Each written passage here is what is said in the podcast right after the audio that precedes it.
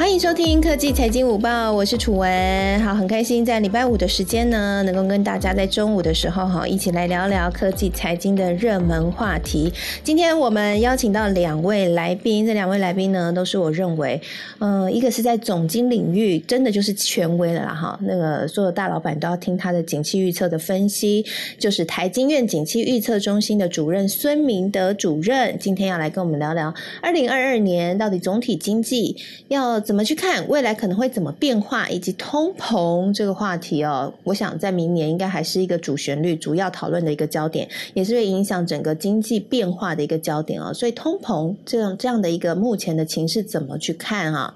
那第二位来宾呢？我们邀请到的是陈诗慧老师。陈诗慧老师呢，他非常厉害哈，他四年就赚了四千万。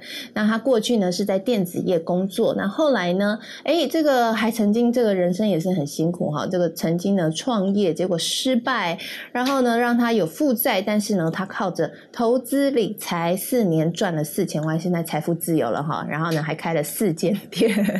对，那陈世慧老师呢，他非常善于去分析科技股，所以今天呢我们也特别请到陈世慧老师来跟我们聊聊，哎，这个。接下来呢，科技股的盘点有没有哪些在二零二二年是比较有机会的？还有最近大家很关注的晶圆代工，哎，好多新消息哦。有人说台积电接下来会大好，然后但是呢，小摩突然看淡了二线的晶圆代工，然后呢，但是立基电又上市了，哎，表现亮眼哦。那到底科技股未来会怎么变化呢？我们就请陈世慧老师来跟我们好好聊一聊喽。那今天呢，我自己跟大家一样非常期待哈，因为两位真的是专家中的专。专家好，洗耳恭听，要听两位的分析。那在节目的一开始呢，也跟大家来报告一下这个盘面的状况哈。目前时间是十二点零四分，那大盘呢目前是下跌了四六十三点哈。目前指数是在一万七千八百五十点。好，在陪着大家的这一段科技财经午报的期间哈，我们呃这个台股真的是强强棍，现在呢已经要要往万八迈进了哈。虽然虽然说今天是比较震荡了哈，但是现在。目前指数在一万七千八百四十八点，其实还是很高档哈。所以接下来台股有没有机会真的是站上万八？我们也会好好来聊一聊。那今天呢，成交量比较大的。还是一样是，呃，这个航运股哈，拔得头筹，华航、长荣航、长荣哈，都是成交量比较大的。然后最近呢，有新题材、新议题哈，最近又上新闻版面的大同，今天成交量蛮大。不过大同呢，成交量大是大跌哈，今天大跌了超过六个 percent。那另外呢，联电的成交量也蛮大，不过今天也是下跌的哈。所以涨幅大、成交量大的还是集中在运输类股，就华航和长荣航的部分，提供给大家参考喽。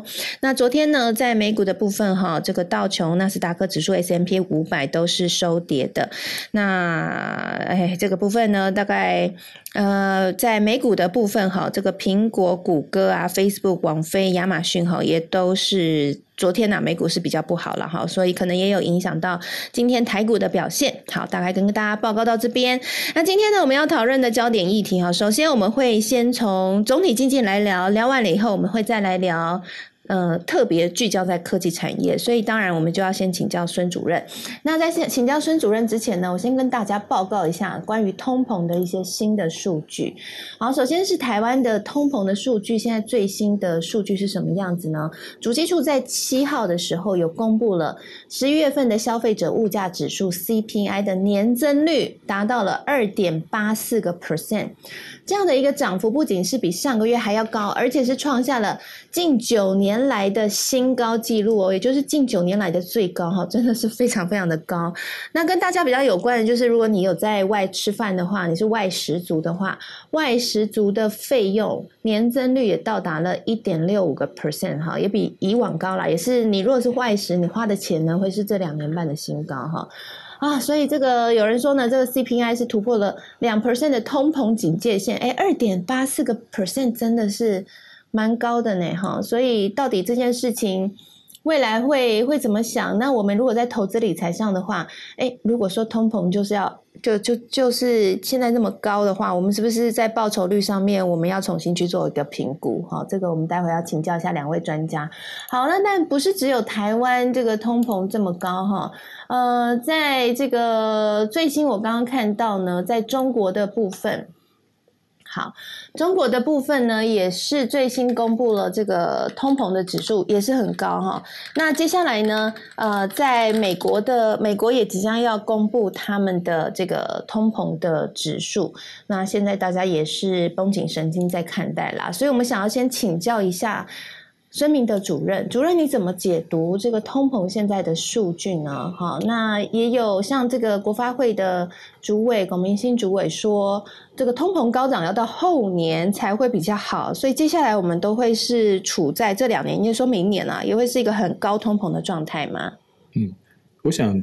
呃，第一个啊，我最近这半年呢，因为好多的媒体都在问同一个问题，几乎每天都要问通膨这件事情，嗯，然后再来就要扯到升息，再会不会很恐慌？我发现我们好像被这个通膨疲劳轰炸了，我每天都在听这个词，一直听这个词啊。然后我们来想一下，刚刚楚文说我们已经创了九年新高，好恐怖，二点多。然后我们再告诉你另外一个数字啊，二零零八年的时候，美国联准会的资产是九千亿，现在是八兆，已经快要到九兆了。这个数字比较恐怖吧？美国联准会的资产在十年间膨胀了十倍，你的通膨才两趴，你就大家觉得哦好紧张哦，然后每天报纸每一个媒体就一直把这个词写在上面。真正通膨的来源是什么？美国印钞票印了十倍，你不通膨才奇怪。通膨并不是说，哎，我们现在买东西买不到，所以它涨价，是那个东西它每天都在那个地方，价钱涨了两倍，那才叫通膨。也许跟大家想象不一样，哎，不是供不应求才叫通膨吗？不是。东西都一直在那个地方，只是呢，你以前一个是一百块，现在一百二十块。就像刚刚楚文说的一些外食，那些外食每天都在那边卖啊，它的数量也没有减少啊，也不会说今年吃的特别多，卖的人特别少，不是这个原因，是因为钞票实在印太多，把它给推上去。另外一个通膨的原因是因为房地产价格大涨，什么房地产跟我们通膨有关系？我这边给大家补充几个数据啊，美国的那个 CPI 里面呢，房价就是房房屋的支出占它整个。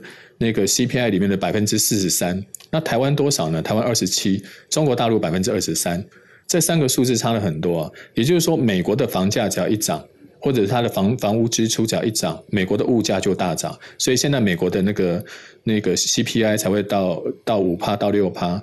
另外一个，台湾的。房价最近也有涨啊，但怎么好像推不动物价？因为台湾的房屋相关的支出只占我们 CPI 百分之二十七，那中国大陆就更低。所以要了解各国的通膨，就不要就是很多人他们很喜欢拿美国来跟台湾比，美国的物价比重跟台湾的比重也不太一样。所以呃，当我们知道台湾的物价上涨率来自于进口的物价，我们就会比较。清楚这一波通膨的来源，再来就是楚文刚刚说的，那我们现在的物价涨很多，请问我们十一月涨最多的是什么呢？第一个是石油油价，因为我们在十一月的时候，油最近这两天油价有开始在跌，但十一月的油价跟去年比是比较高的。第二个是外食。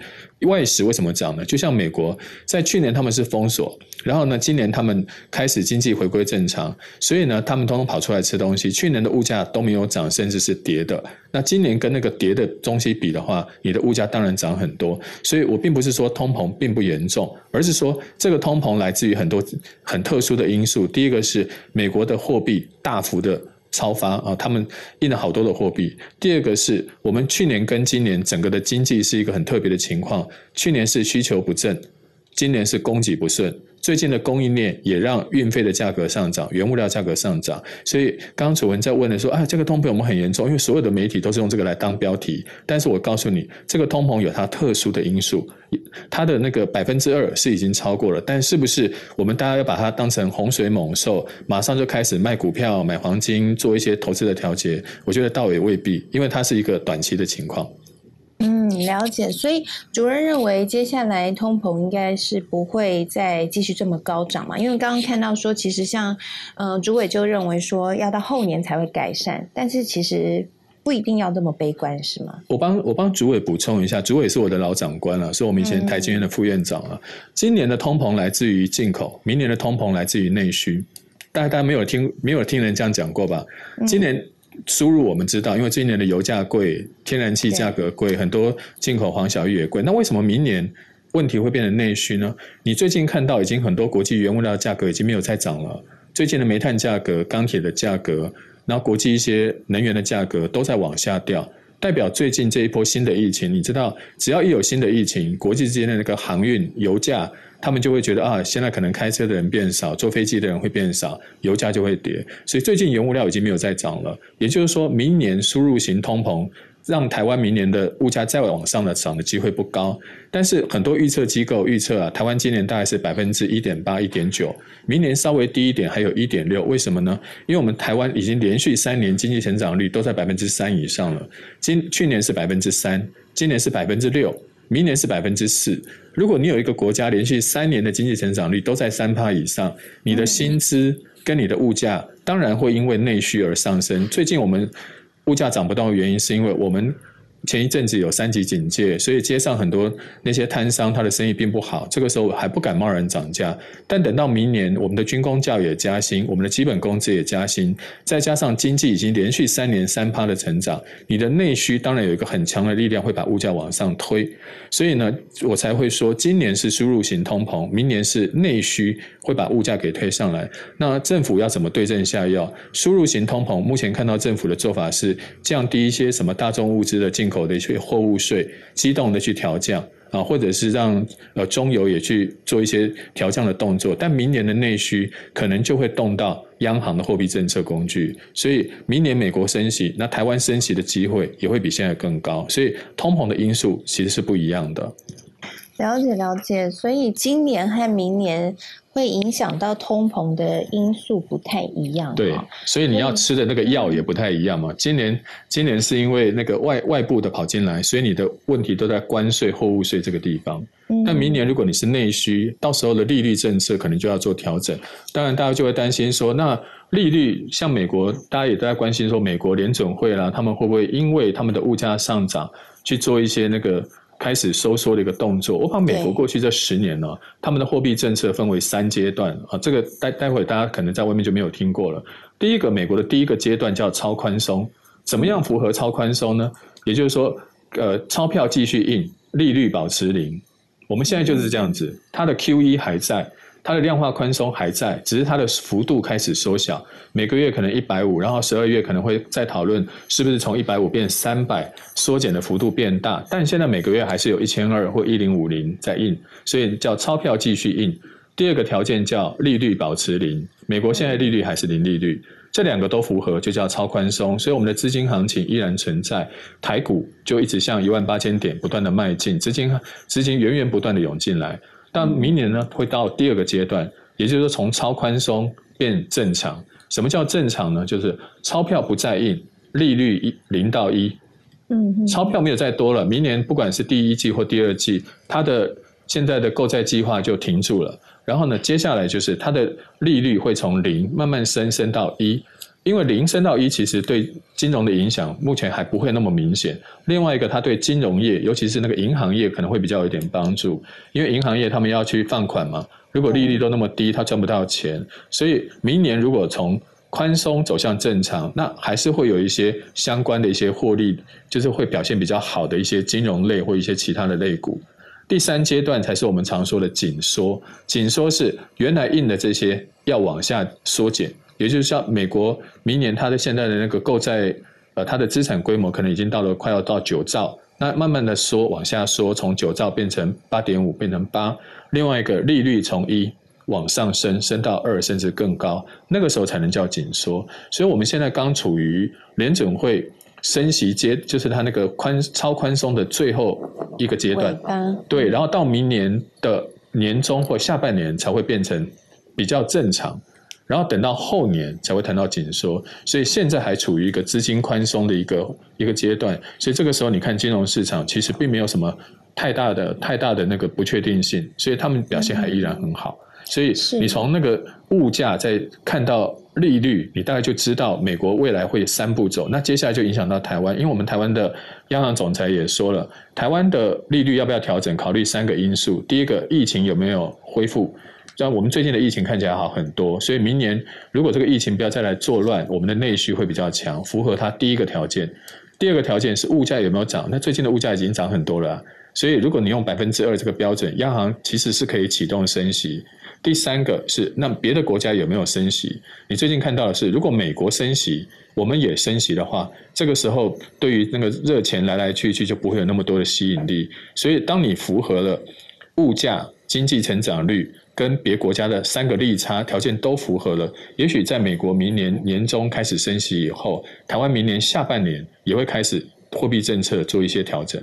嗯嗯嗯，对，谢谢主任的分享。好，主任分享的非常非常清楚。那也就是现在呢，整个联准会会有三步骤哈：超宽松、正常和紧缩。那其实我们目前虽然一直很积极的在讨论升息这样的议题，然后在讨论缩减购债，但是我们还是在超宽松的阶段，就是钞票还是继续印哈。那只是有稍微幅度没有印的那么多了，但是还是在印。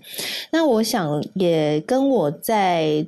昨天，呃，昨天前天的时候主持那个《工商时报》的投资趋势论坛上面呢，这个台新这边的看法也是类似的哈。那其实，呃，我想也可能请主任来指教一下，就是我那时候那边在那边听到总结起来的看法是，在明年的时候呢，因为联准会会开始陆续启动升息嘛，那时间点大概就是在明年的。呃，年终的时候可能会开始进行第一波的升息哈，那也因此呢，在台股明年的上半年会是比较震荡的格局，就是整个金融市场啦会开始比较会有一些震荡，然后会。会大家会比较紧张一点，但是在下半年的时候，因为整个景气，明年的景气大家还是看很好的，还是认为经济是会成长的很好，甚至现在台湾还喊出说经济成长率有可能会达到四个 percent 哈，超过三个 percent 这么好的情况下，所以认为下半年就会再恢复到正常，又会持稳。是对，我不知道主任认同这样的看法吗？呃，如果你用经济学教科书，大概就是这样看法。所以，所以这您刚提到很 有玄机耶。对，因为 因为经济学他们是一种过去呃规律的一个累积啊，他就告诉你说，当物价怎么上涨的时候，中央银行就会怎么做。那中央银行只要这样做的话，我们的金融市场就会怎么反应？因为过去的规律是这样，但是历史不会重复，但历史会押韵。我们注意一下这一次的。这一次你看到前呃大概就是十一月的时候啊，其实美国的金融市场就已经产生了波动。我先告诉大家，现在的金融市场其实它真正的那个火药库导火线，不是像以前说的，只要你一升息，股债就会跌或者是涨。它其实中间有很大的变数在于衍生性金融商品，可能大家都没有注意啊。现在很多人，包含连我们台股台湾的投资人，现在很多都是买那些权证。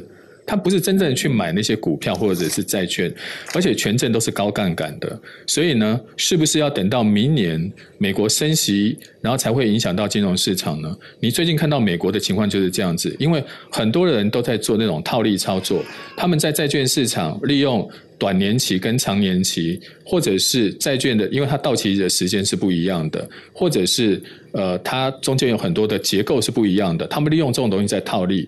但是呢，当他他们也会跟你做同样的判断，认为说美国联准会会在明年初或者明年中开始，呃，把那个购债计划给缩掉。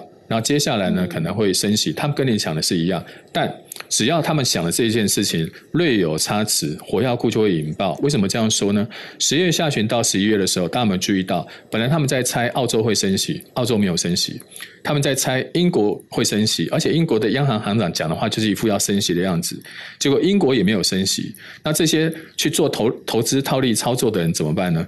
他们本来猜你会升息，他们就已经开始在做反向的动作，可能之前在做套利，现在就把套利给平仓或者反向加码做杠杆。结果呢，当他们猜错方向的时候，债券市场的波动非常的大。你可以去看美国最近的那个金融市场，他们短年期的债券值利率飙上去，长年期的往下掉。也就是说，我们现在在说的呃，是不是要升息这件事情，如果照这个剧本走的话，那。金融市场大概就是像台新的老师或者专家他们说的那样，但如果中间略有变化，比如说联准会十二月就告诉你，他要提前把这个量化宽松给缩减掉，或者是明年上半年突然又爆了一个新的疫情，比如说 Delta、Omicron，那天还跟一个老外在连线，把 Omicron 讲成 Omiyage。然后那老外听了半天，想说：“ 哎，下面欧米亚给不小心把希腊文讲成日文了，害那个老外困惑了很久。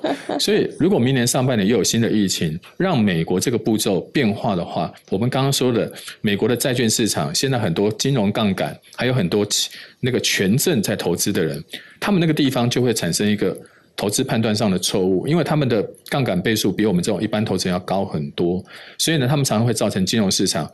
很大的变化，去年三月的时候就是这样子，所以我们除了呃听我们这些专家老师的说，呃，目前照这个剧本要这样做了以外，你也要随时注意衍生性金融商品跟这些债券市场它的变化，因为目前看到最近这几年，你常常看到在年底的时候股市大跌，或者是当美国说了一句话的时候大跌，常常它的导火线不是来自于股票市场本身，而是来自于金融市场其他的，比如说债券的市场。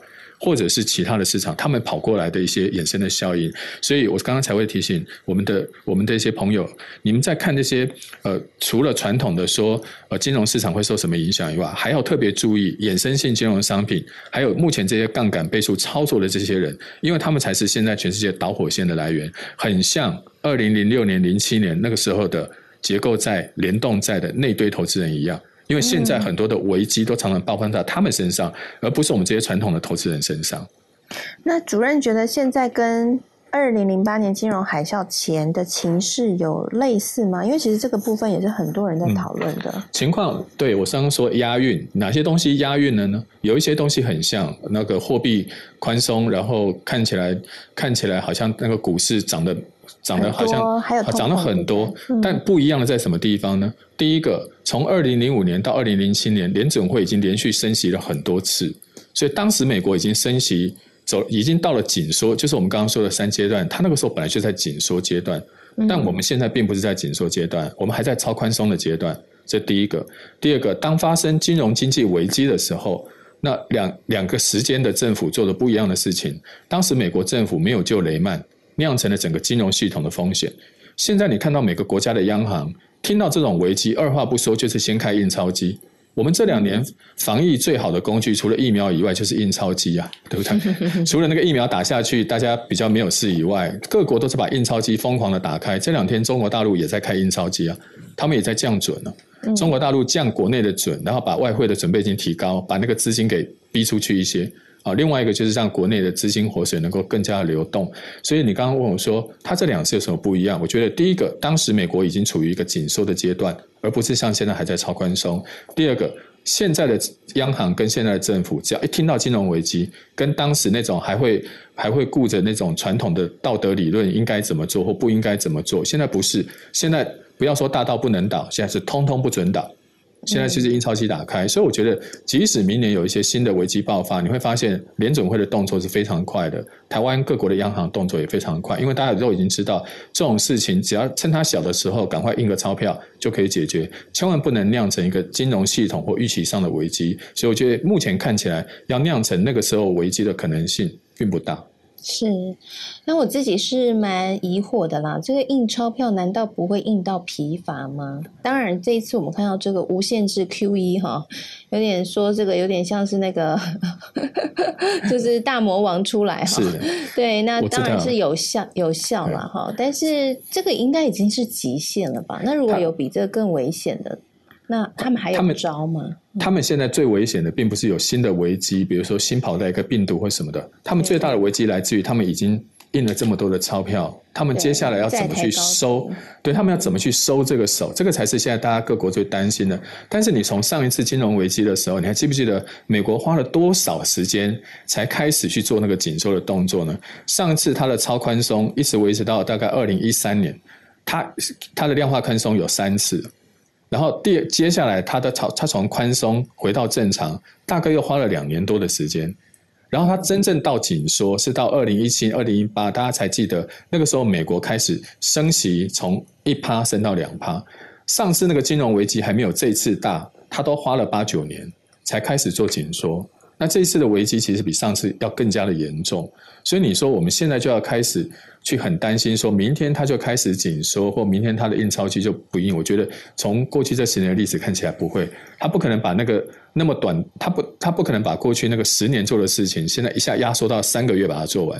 你你现在可以合理的预期说啊，最近的物价比较高，所以呢，它会稍微把那个缩表的速度，以前它的量化宽松是花了五六年，他现在可能一年啊，然后就慢慢的让它停掉，然后接下来慢慢的再缩表，可能要等到后年。所以我觉得，即使你现在大概知道他他们会往这个方向走，但是呢，你说他是不是很快就要把过去用了八年的时时间做完的事情，现在用八个月把你做完？我觉得是不可能。因为这次的危机太大，所以你会发现哦，各国政府三不五时就告诉你说，他们其实还随时准备好了，万一要是有什么新的危机，他们还是会做应变。像中国大陆就非常的灵活，所以我在猜啊，那个易纲行长搞不好又要得奖，因为你这几年看到那个会得那个央行奖的，都是那个货币政策很灵活的人，所以易纲之前已经得过一次奖了，搞不好也是因为这一次及时降准，也有可能再得奖。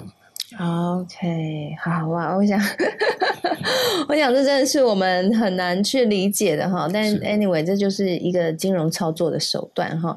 那嗯，我我也想请教一下哈，最后一个问题就是，那到底在明年？整个的全球经济是乐观的吗？成长性现在大家看这个，大家是认为说，我我我目前听到了是说明年将会开始各个政府因为疫情开始趋缓，大家可以跟疫情共存，所以内需市场会整个起来，所以整个全球的经济。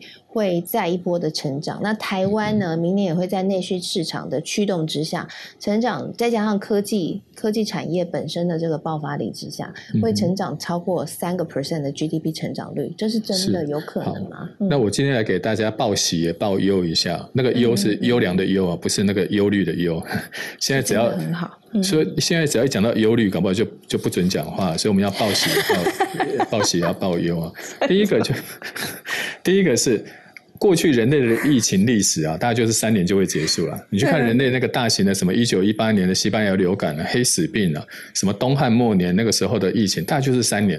所以明年如果照过去历史的规律的话，应该就是疫情的最后一年。在疫情之后，所以你刚刚说的内需开始开始慢慢复苏是很合理的，从历史上规律。第二个，从我们台经院的调查也可以看得出来，明年展望就是展望明年他们业绩，他们自己认为最看好的。都是资通讯产业，第一名是网通，你问十家有八家看好；第二名是半导体，你问十家有有也是有八家看好；第三个是资讯产业，你问十家有六家看好，就是他们看好的比例是八成跟六成。那其他的船产，因为今年他们今年都是在涨价，他们其实真正卖的多东西有没有多很多？没有多很多，所以资通讯是价量齐扬，他们不但量变多，他们价格还在涨。那船产，比如说原物料这些产业，他们是价格涨了，量没有多很多。那如果你是设备相关产业的话，你是数量增加了，但价格没有涨。然后这两个看起来明年都还有一些新的疑虑，所以明年最看好的是资通讯，就像楚文刚刚说的，第一个，明年的内需，只要疫情不要再有新的破坏性的变化。它明年内需会变好。第二个，资通讯明年会扮演领头羊，但是明年是不是都万无一失的呢？明年要担心还有几个问题。第一个就是我们现在看到供应链打结的问题，供应链打结是会影响到科技业的，科技业只要少个零件，你整台都做不出来。所以呢，供应链打结的问题，明年上半年看起来依然还存在。所以可能要等到下半年才能更进一步的缓解，这是第一个。第二个是原物料价格，这个我刚刚提过了。最近原物料价格已经开始在往下掉了，那明年会不会再有新的上涨？我们再看明年的经济情况。第三个是政策，各国现在很多政策明年要开始退场了，除了联准会以外，还有一些国家要开始增税了。然后这些政策，像我们台湾房地产也有一些新的政策。这个也是对房地产业他们会感觉到比较有压力的地方，所以明年经济依然稳健看好，但是有三变数：一缺料，二原物料，第三个是政策。这三件事情才是左右明年经济走向的一个三个重要的关键。是，那整体的预估呢？这个成长率是超过三个 percent 是有机会的嘛？因为我们知道今年台湾经济成长率非常的亮眼哎，居然是超过六个 percent。因为我们今年的消费啊，我们去年消费是负成长，今年消费是零成长。我们今年的经济成长率六趴是靠投资成长三成，跟出口大爆发两个撑起来的。所以你你去年跟今年的消费都这么的压抑，那你明年因为消费占我们经济的五成，民间消费占我们经济的一半，只要民间消费明年把过去这两年没有花的钱，明年给你花出来。你想想看，你多久没出国了？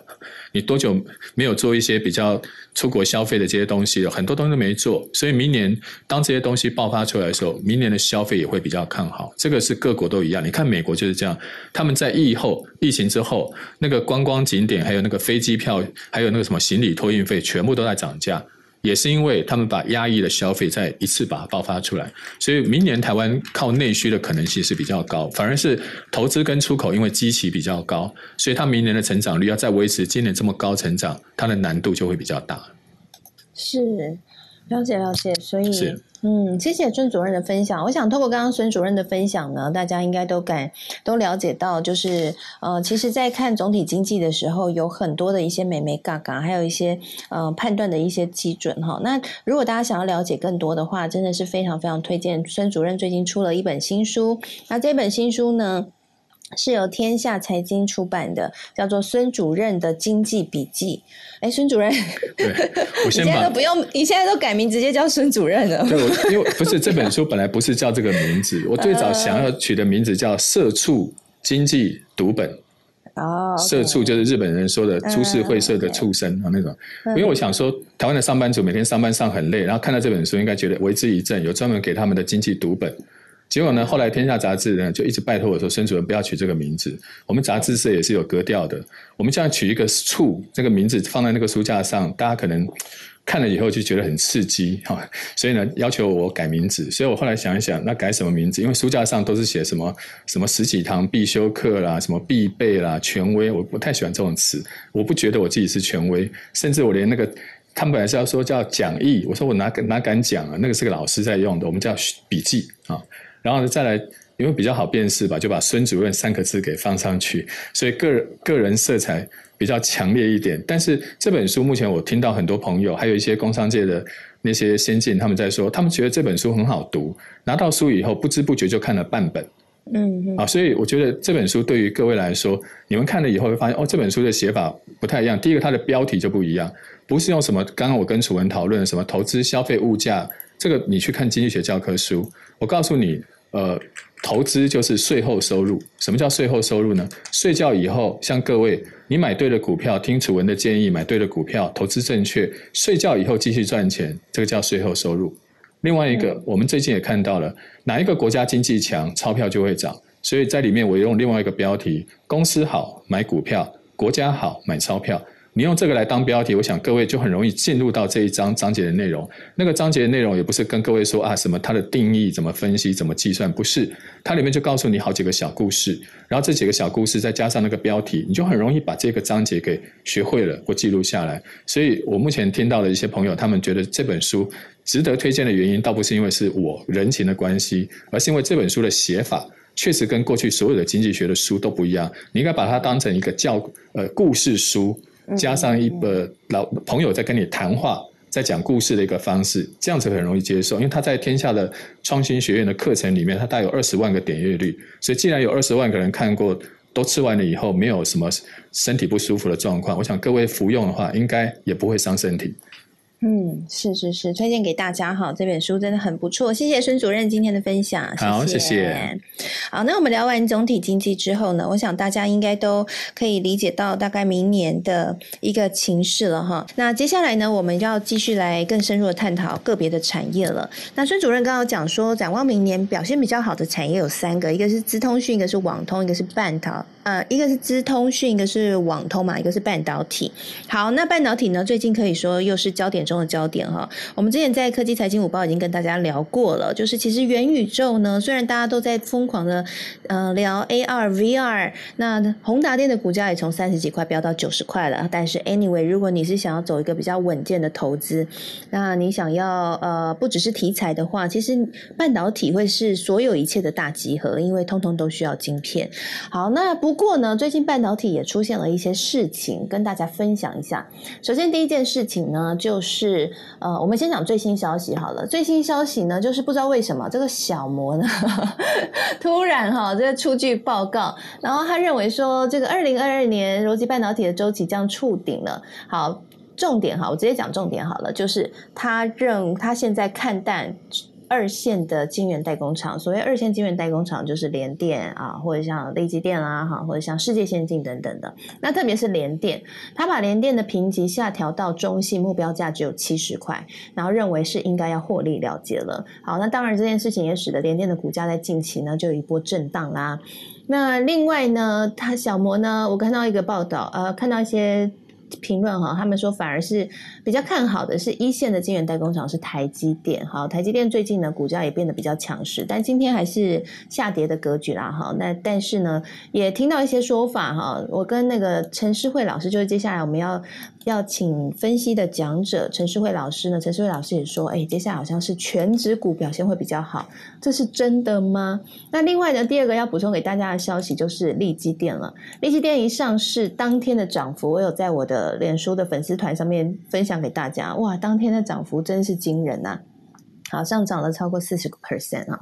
那接下来有人说联电跟这个利基电应该会出现比价效应，哎，但是小摩这时候突然出来打枪联电，那到底要怎么看呢？晶圆代工接下来到底会不会有这个比价的效应？那晶圆代工真的接下来是一线哈？我们说台积电这种全职股比较好，那二线呢可能会比较没有表现吗？那我们要请教一下陈世慧老师，老师好。Hello，大家好，好久不见了。那刚刚很高兴呢，谢谢孙主任哈，因为我今天准备了很多东西，那刚好孙主任这边讲总经，我就跟孙主任的他的说法一起做结合，去 match 一下哈。那所以今天的听众朋友很有福气，因为哎，我发觉到我查到的数数据哈，跟孙主任这边是可以结合起来的。那我刚刚就把孙主任说的一些话，然后我再结合我的东西，做了一些。呃总结一下哈，主任刚才有提到说，呃，最近就是因为通膨的关系，那导致呢，可能未来可能有一些不同的反应，像内部的升级呀，就是内部的内需跟外面的进口这些。那我可能就就孙主任他说的那些，呃，总金呢，我就是搭配一个实际上的一个出口的需求。来印证呢，孙主任说的话是真的哦。他刚才有讲到那个，我们现在来看一下明年的经济到底会不会好哦。我们就以今年十一月这边的出口，刚刚昨天有出来一个报告说，我们十一月份的出口呢是成长了哦，成长了进加进那个。呃，从一月到十一月，成长了将近三成。那十一月份的出口的成长，像十月份的出口是四百零一亿美金哦。那去年的这这个时候是两百五十亿美金。那十一月又比十月份又再成长了，呃，二点六趴。好，那如果你这样来看的话，那它成长最多的，其实在资通讯大概是二十十九点五 percent 哦。那接下来是钢铁。呃，钢铁类虽然最近钢铁不是很好哈，但是钢铁类的出口是成长了六十七点七 percent。那以电子产业来看哈，像半导体这些大概成长的也呃有三十点四 percent 哦，机体电路也成长了三十点四 percent。那像电子零件啊，就是其他的相关出口的话，大概成长了二十六点六 percent 哈。那塑化类的话也有成长了大概四十七 percent 哦。所以刚才那个孙子主任这边有提到哈，他。未来那个外资看好有半导体这边，大家可以从半导体、机体电路看到它成长三十四 percent 是很看好的。那钢铁的部分虽然它的成长性很高，六十七 percent 哈，但是大家都觉得，哎，怎么中钢不涨啊，或者是大成钢这些？那主要的话就是因为十呃十二月的钢价它是开中低盘价哈。那如果说要投资钢铁的朋友，其实现在很低点。那如果说因为钢铁又便宜呀，又比较属于小资散户可以入手的。如果说今天它开的钢价是在一月份的时候，有可能开呃平盘往高处爬的话，那它其实会很不错的表现。因为像钢铁股，钢铁股，比如说像中钢，它今年获利快五块哦，四块五这边，那它目前的钢价是三十三 percent。那如果以这样来看的话，它的本益比其实是八。八是算低的，这样。那这个是钢铁的部分。如果同学们就是投资朋友们朋友们有兴趣的话，那再来接下来呢？呃，刚才一孙主任讲，我们来看银行股好了。我还记得第一次上楚文的节目，我们在讨论银行股是富邦金，我还记得。那那时候其实讨论的期间呢，呃，我们就有去观察哦，它大概七十七、七十八，然后它除全息以外，以后是除呃两百块的呃股息，就是两百块的现金哈，然后还有一百股的股股票，哎，这是很难得的，因为它到现在前三季的获利是十一块钱，那今年的富邦金的获利。EPS 预计是十四点八，所以它现在本益比其实不到五哈。那我们来看一下那个银行股好了，因为呢通膨就会讲到升息，那升息的部分，因为银行升息的话呢，会让通膨下降的原因是因为，哎，现在呃东西都很贵啊，像我去那个全联啊，不知道大家有没有发觉发觉到全联的那个烤北顺啊，呃上个月就五十五块，现在变一零五，所以刚刚孙主任说，哎，现在整个。物价的上涨，比如说在台湾这边是一点六 percent 或是两 percent 之间哦。但是我觉得我买菜，像那个高丽菜啊，以前可能可以买一颗，现在那个全联超市或者是它都切一半了，我会感觉到说，哎，物价好像涨得比 苏主任说的多。但是它应该是以整个平均的价格来看。那如果以以这样的通膨来看的话，我们来看升息的部分哦。那升息刚才有说到嘛，可能美国会升息，台湾升息，那其实升息对银行股是好的。其实你可以看到最近那个股价上下冲洗的很厉害，银行股真的就是没什么涨也没什么跌，大家有没有注意到？但是我可以知道的是说，像富邦金，它先前如果是七十七，记得那一天我们讨论七十七、七十八可以买进，那个时候除权洗完，今天也是七十六、七十七，也没什么跌。但是其实它几几乎。因为我有算过，它除权息大概是一万一千块，就是它的股票加上它的两百块的股利加起来。那我们来看一下，如果以富邦金或是国泰金，今年国泰金大概 EPS 只是十一十二块，富邦金是十四点八到十五块之间哦。他们过去五年来的值利率大概是四点二趴，四点四趴。就是接近五趴，就是说，如果他以前的获利一年的 EPS 只大概是四块钱而已哦，他的值率是四点二趴。那现在呢，我们有做出一个表示说，那明年富邦金跟国泰金，今天如果它股价都七十几，当然如果它可以到八十几、九十几，我们就是有我们说嘛，波段就是赚价差，这是额外的。可是就以直利率来看，如果你今天买进哈，它今天大概七十七块，它今天没有跌，更是小小涨一点。以这样来看的话，因为大家对于升息是有期待的，因为通膨就会升息来降低物价嘛，哈。那它的明年的直利率。目前法人有预估到是十一点八趴，就是说它每年大概配股配息的成率大概是六成七成。那如果以按照这样来预估的话，诶，他们的殖利率或者是开发金啊、兆丰金这些大大概都会有十趴。其实说就以你不赚价差来看，你以纯股族来看的话，诶，银行股倒是一个不错的选择，这只是一个选择哈。那另外一个呢，我来讲的是呃。刚才那个孙主任有讲到说，哎，解封解禁之后呢，以观光股或者是航运啊、航空股来看是最多的。哦。那我记得呢，这个这边我有帮大家做一个功课，就是华航、长龙，因为它的股价不高，那但是它的波动又很高。那如果说，哎，以我们现在比较多的年轻人，你现在要想要获利比较多的话，可能是找一些有未来性、那有波动、有可能往上成长的股票哈。那以航空股来看，我们看到它上一波的。呃，高点是在三十一块，我们就讲华航好了。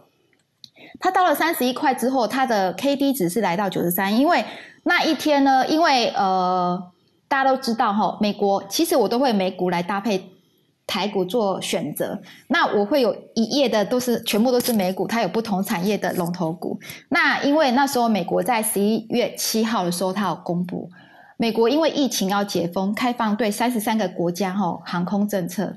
所以在十一月七号跟十一月八号的时候，航空股开始吼，比如说 American Airline 啊，还有 United Airline 这些，他们都从三十八、三十九一直涨到快五十哦，就是美金。那我记得十一月八号那一天，十一月七号第一波涨，那时候台湾的长荣航空跟华航航空的话呢，大概是二十二十一块。对，那其实，在长龙航空在美国准备要升旗的那一段时间，一个月连续买进的三十一万张哦，外资买进哈。那其实这个就是筹码面，大部大部分我有在观察一下，就说在那一波的时候呢，呃，十一月七号、八号，美国航空解禁，那跟着台湾长龙航空跟华航就开始涨。他们从大概是呃十八块，外资其实是十二十三，但平均买价是大概十八点三六。那他买进了三十一万张哈，那台股就这么样的攀抬着，这个长龙航空跟华航呢，就涨到三十跟三十一，K D 九十三刚好往下掉。对，因为后来又加上那个疫情病毒的开始哈，这两张股票呢，呃，长隆跟华航大概掉到二三二四。那以筹码面为什么可以算到说它到二三二四就会止跌回升呢？因为外资大概卖了十四万张，所以从三三十八点三六呢涨到三十一，是不是涨了十二块？那它卖掉一半，大概就是跌掉了一半的价格。然后最近呢又从二三二十四再回到今天的二十九块。所以这大概是一个外资在投资航空股方面哦。那其实航空股在疫情解封，它还是会有一个好的一个利多发酵的表现。那我们怎怎么来看呢？因为它最近这一个礼拜，这一个礼拜专门都是在涨航空股哦。因为航空股它从二十三、二十四块一直涨到今天的二十九块，那它每一次也都会拉尾盘。好，那这次航空股，如果大家有兴趣想要出去玩的话，其实航空股在回来的时候是可以减它哦。那为什么说航空股是可以减的哈？我们来看它的财报跟基本面来看。那航空股呢，其实呢，全世界的航空股会看好台湾的原因，是因为在疫情表现不好的时候呢，航空股很多都倒掉了。如果大家有去看一些新闻资料，可以发觉发觉到，在欧洲呢的一些航空公司，它其实是。呃，倒闭的那在这一段期间呢，航空股呢，我们台湾的航空股算是非常的健康哦。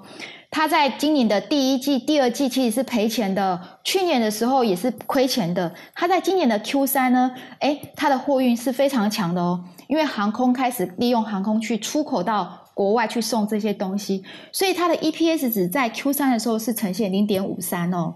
这个全世界的航空都在赔钱，就只有台湾的航空是赚钱的。那这一点我是觉得可以给台湾的航空公司可以知道他们财务非常的健康，给他们一个鼓掌。那在接下来如果疫情解封，今天如果来看好了。它已只有货运而已哦，它只有在载货运，它的获利就已经超过过去载人的状况之下。因为以前的航空股，它一季的获利大概是零点四、零点五，有时候到一是因为哎，这个。涨涨很多哈，那今天来看，如果说航空股现在没有载人，它没有载人的状况之下，它载货而已，它的 EPS 值就来到零点五三。如果加上载人，那未来的机票因为油价也涨嘛，其实油价涨这些涨呢，那航空因为大家对它有期待，好久没有出去玩了，它的大家都已经预知到哈，它的那个最近大家可以看到出国去玩，有人呃出国去打疫苗，哎，机票是以前的三倍哦，所以大家对航空股是有期待的。所以今天如果它的 K D 值可以跌的比较低，然后我们可以搭配哈，最近可以看一下美国的航空，像 American Airline 或是波音啊，或是 Southwest Airline 这些。那这两天哈的台台湾的航空股涨，是因为美国的航空股也涨了，因为发觉到病毒没有那么严重。所以我最近也做了一些，像我有做一个 Excel 表，在统计说，哎，美国的航空涨的时候，台股的涨，呃，发觉到联动率大概九十九趴，真的非常高，而且像前天的时候航空股这个 American Airline 这些，或是 United Airline，它涨了七趴八趴哦。隔天华航、长龙这几天真的都是涨，每天涨四趴、六趴、七趴、八趴。所以呢，因为航空股是算一个比较便宜的股票，如果呃在听财经午报的朋友们对这个有兴趣的话，其实可以来试试看哈。哎。来试试看买个航空股，那你会怕赔钱这件事情？我觉得如果你可以挑一个有财报基本面跟有未来性的股票，因为航空股又便宜哈，你拿你身上的闲子当过来操练自己功夫的一个练习手感的话，其实台湾的股票哈会涨了很多，绩优股很多。那台湾的股票今年很安全，为什么？因为呢，今年台湾整体上市贵的公司哦，获利是超过四兆哦。去年在二零二零年的时候。台湾上市贵公司的整体的获利是只有二点五兆，而台湾今年来到四兆。那台湾会来到四兆的原因，是因为哎，疫情之下台湾的表现更好，每一个产业哦，几乎都是赚钱，而且是过去的两倍、三倍、四倍哦。所以以这样来看的话，其实在选股方面呢，不是重点了。很多人都说报名牌啊，选股到底哪只股票好？其实哈。我在股市二十年来看，我觉得时机最重要了。就是说，好股票很多，但是如果你可以抓到一个对的时机点，那就是一个资产可以增加的一个机会。所以呢，在这边有看到说，哎，在疫情之下哈，美国的航空也涨了两三倍。那台湾的长龙、华航是否有这个机机会哈？那如果说大家想要操盘航龙航空股的话，可以去看外资哦，因为呢，在十月到十一月之间，外资买了三十一万张的华航，那其实长隆它也是买了将近三十万张哦。那你可以看外资最近卖掉了十四万张，有没有再继续补货？那我看到的是哈，外资卖掉十四万张，这两三天又补了几万张。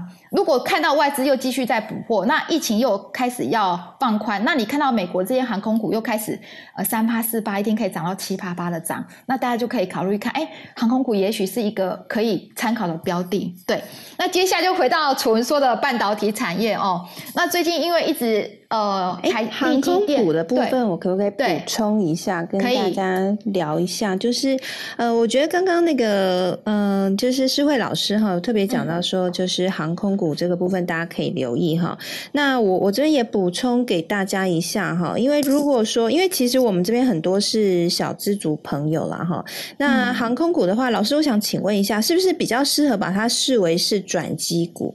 因为我刚刚看了一下哈，长荣行的话，在今年前三季它其实还是亏损，目前的累计 EPS 是零点一一元。那我在想，是不是因为之前油价比较高的原因？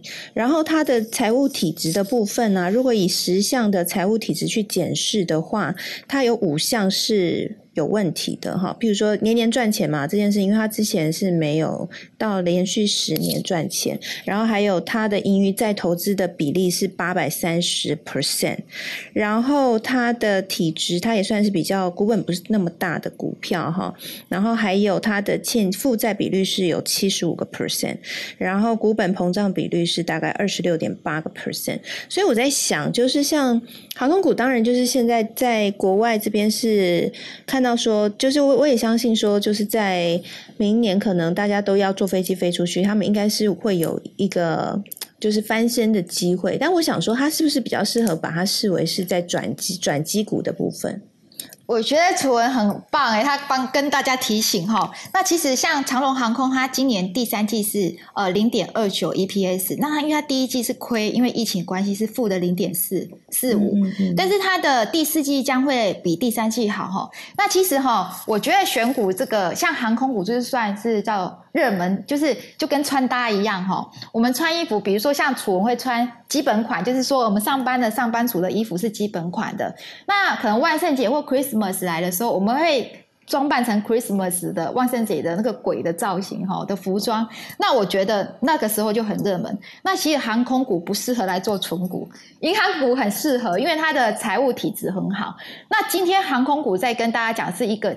就是转机一个题材，就是在这个时候，因为要解封，那因为解封，还有就是世界各国，其实大家可以看到很多国家，不管是印度啊，或是欧洲一些国家最大的航空公司都倒掉了。对，所以哎，台湾在这个时候，你可以看到长隆跟华在买飞机，哎。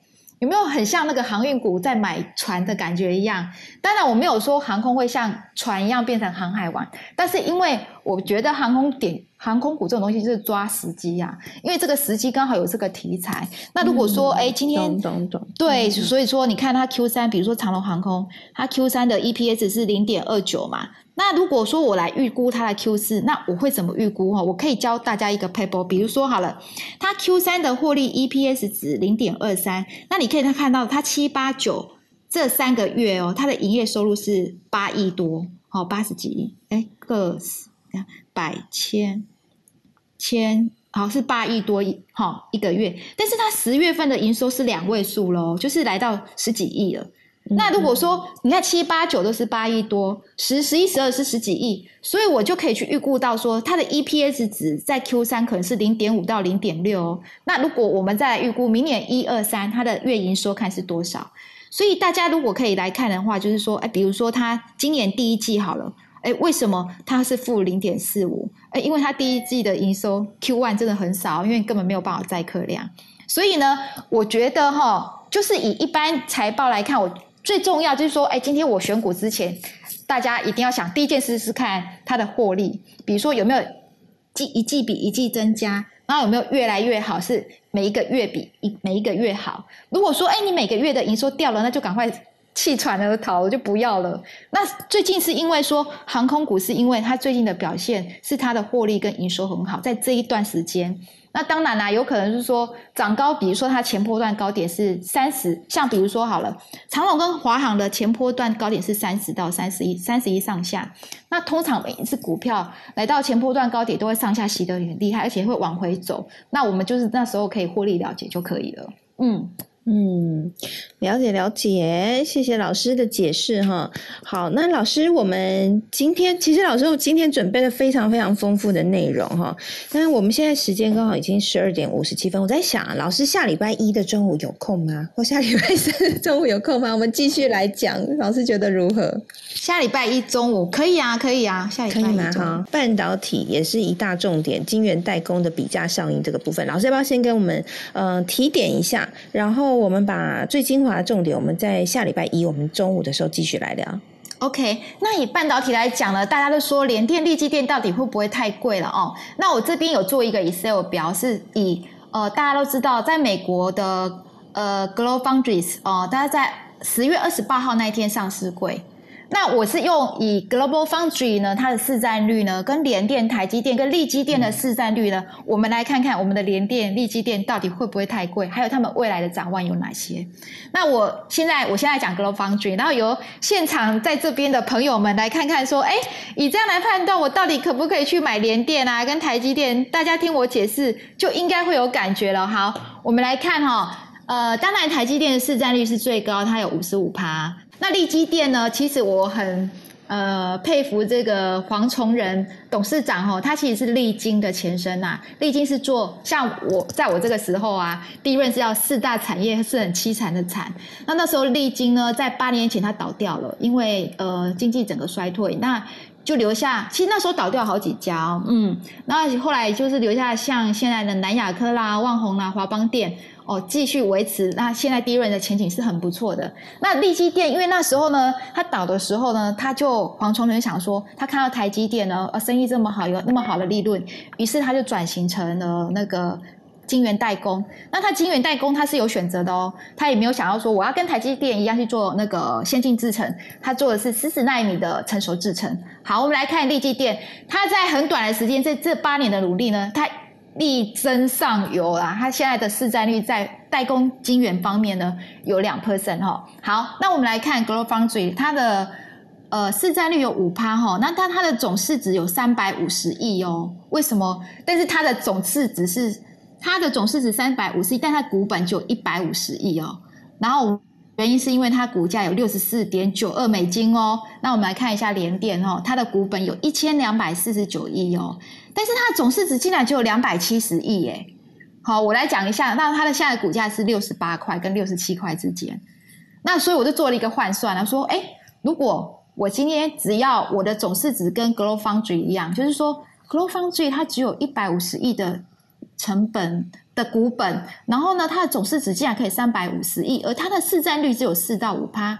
那联电它的市占率有七 percent，它的股本有。比它多了大概八倍哦，一千两百四十九点九三亿哈，接近一千两百五十亿来看，但它总市值却只有两百七十亿，但是而且它的制程是二十二纳米、二十八跟四十纳米都有，也更先进。它的毛利率哦有三十一点八趴哦，它今年获利，联电今年的获利我预估是四点八块钱台币哦，比去年大概好了，以前都好两三倍。而 Global Foundry 哦，它还在亏损中哦，损益两平。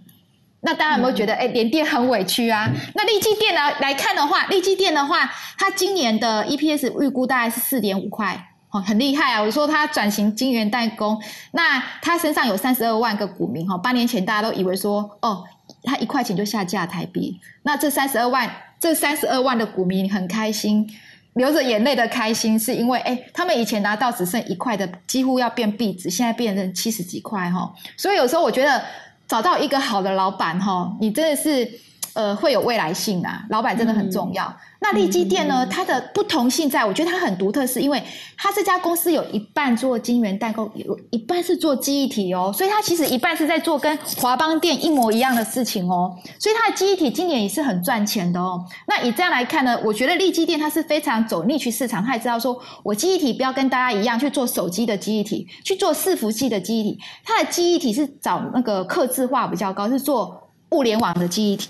我想呢，因为刚好时间，老师刚好有个电话。对。那我想，因为时间的关系，现在一点零二分。那我想呢，这个大家听的一定意犹未尽，对不对？意犹未尽。我们这个续集哈，下礼拜一，好，下礼拜一中午继续聊，好好这个利基电、Global Foundry、台积电、联电各自是做什么样的特色，然后未来呢这个比价效应，然后怎么算那个本益比？我们下礼拜一呢？一起继续来好好聊聊哈，我们今天呢先放送给大家聊这个运输股了哈，运输类股。那我们下礼拜一继续。在金源代工科技股的盘点，我们再带给大家哈。那谢谢老师今天来到我们的当中，那也欢迎大家来追踪老师。老师在高雄有要举办签书会，所以如果是高雄的朋友呢，你可以追踪一下陈诗慧老师，那可以去签书会上面跟老师见见面哦。哈，老师也会在签书会上面分享很多哈。